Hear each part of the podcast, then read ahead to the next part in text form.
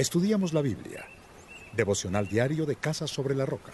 Capítulo 30. Ezequías escribió cartas a todo Israel y Judá, incluyendo a las tribus de Efraín y Manasés, y se las envió para que acudieran al templo del Señor en Jerusalén a celebrar la Pascua del Señor, Dios de Israel.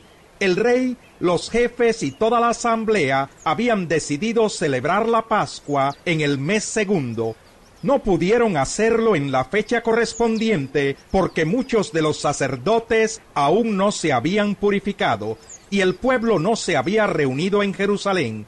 Como la propuesta les agradó al rey y a la asamblea, acordaron pregonar por todo Israel, desde Dan hasta Berseba, que todos debían acudir a Jerusalén para celebrar la Pascua del Señor, Dios de Israel, pues muchos no la celebraban como está prescrito los mensajeros salieron por todo Israel y Judá con las cartas del rey y de sus oficiales, y de acuerdo con la orden del rey iban proclamando, Israelitas, vuélvanse al Señor, Dios de Abraham, de Isaac y de Israel, para que Él se vuelva al remanente de ustedes que escapó del poder de los reyes de Asiria no sean como sus antepasados, ni como sus hermanos que se rebelaron contra el Señor, Dios de sus antepasados. Por eso Él los convirtió en objeto de burla, como ahora lo pueden ver.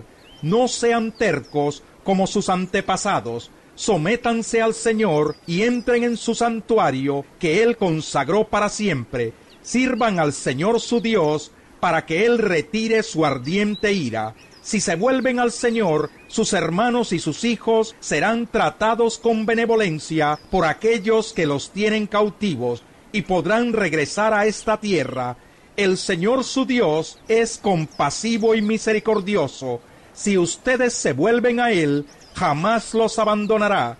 Los mensajeros recorrieron toda la región de Efraín y Manasés, de ciudad en ciudad, hasta llegar a la región de Zabulón, pero todos se reían y se burlaban de ellos.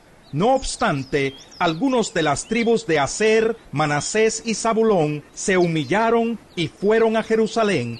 También los habitantes de Judá, movidos por Dios, cumplieron unánimes la orden del rey y de los jefes, conforme a la palabra del Señor.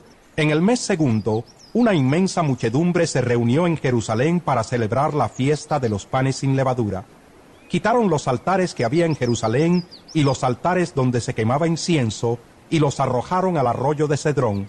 El día 14 del mes segundo celebraron la Pascua.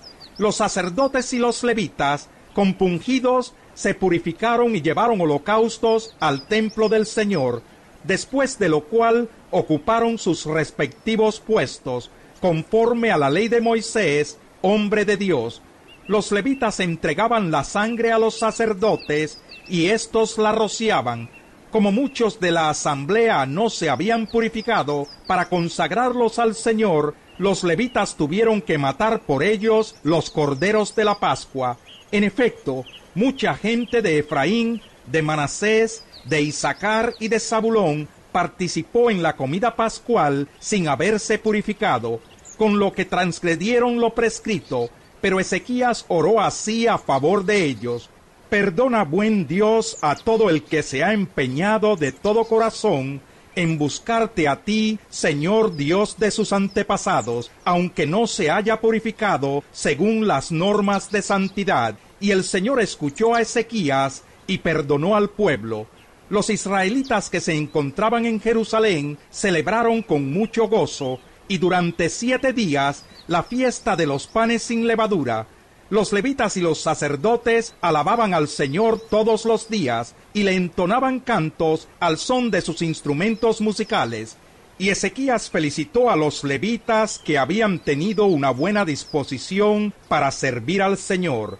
Durante siete días celebraron la fiesta y participaron de la comida pascual, ofreciendo sacrificios de comunión y alabando al Señor, Dios de sus antepasados. Pero toda la asamblea acordó prolongar la fiesta siete días más, y llenos de gozo celebraron esos siete días. Ezequías, rey de Judá, le obsequió a la asamblea mil bueyes y siete mil ovejas, Y también los jefes regalaron mil bueyes y diez mil ovejas, y muchos más sacerdotes se purificaron. Toda la asamblea de Judá estaba alegre, lo mismo que todos los sacerdotes, levitas y extranjeros que habían llegado de Israel, así como los que vivían en Judá. Desde la época de Salomón, hijo de David, rey de Israel, no se había celebrado en Jerusalén una fiesta tan alegre. Después los sacerdotes y los levitas se pusieron de pie y bendijeron al pueblo, y el Señor los escuchó. Su oración llegó hasta el cielo, el santo lugar donde Dios habita. Capítulo 31 Cuando terminó la fiesta, todos los israelitas que estaban allí recorrieron las ciudades de Judá para derribar las piedras sagradas y las imágenes de la diosa Aserá. También derribaron por completo los altares y los santuarios paganos que había en los territorios de Judá, Benjamín, Efraín y Manasés. Después de eso, todos ellos regresaron a sus ciudades, cada uno a su propiedad. Ezequías les asignó turnos a los sacerdotes y levitas, para que cada uno sirviera según su oficio, y así ofreciera los holocaustos y los sacrificios de comunión, oficiara en el culto, cantara las alabanzas al Señor o sirviera en las puertas del templo del Señor.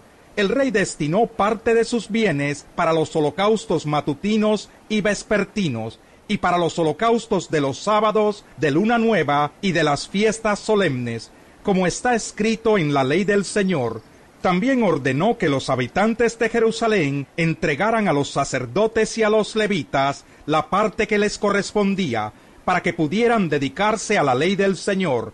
Tan pronto como se dio la orden, los israelitas entregaron en abundancia las primicias del trigo, del vino, del aceite, de la miel y de todos los productos del campo. También dieron en abundancia el diezmo de todo. De igual manera, los habitantes de Israel y los que vivían en las ciudades de Judá entregaron el diezmo de bueyes y ovejas y de todas aquellas cosas que eran consagradas al Señor su Dios, y todo lo colocaron en montones.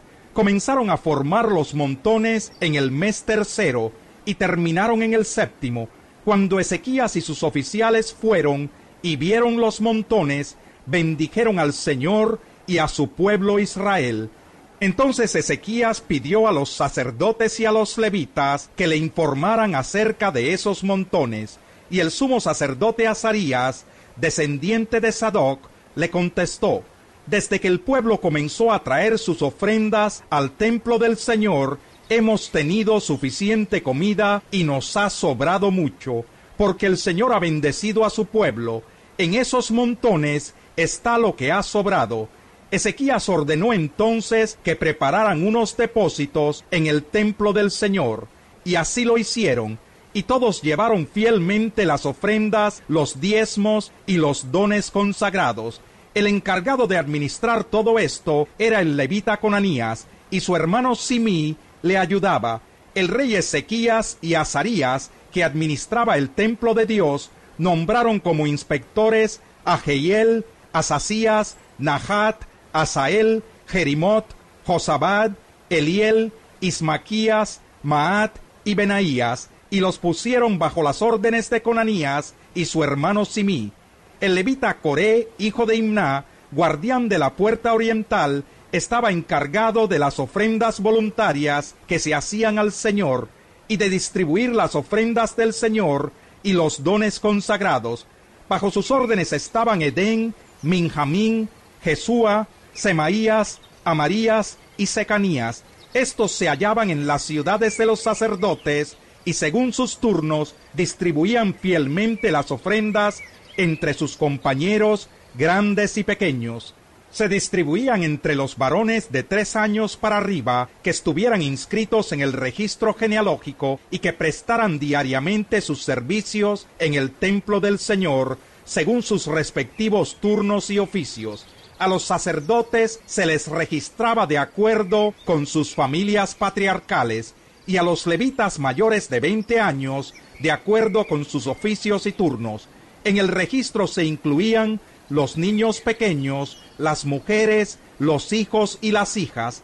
es decir, todo el grupo, ya que se mantenían fielmente consagrados. Además, en todas las ciudades había personas encargadas de repartir las porciones entre los sacerdotes descendientes de Aarón y entre los levitas que estaban inscritos en el registro y que vivían en las aldeas de sus ciudades. Eso mismo hizo Ezequías en todo Judá, actuando con bondad, rectitud y fidelidad ante el Señor su Dios. Todo lo que emprendió para el servicio del templo de Dios lo hizo de todo corazón, de acuerdo con la ley y el mandamiento de buscar a Dios, y tuvo éxito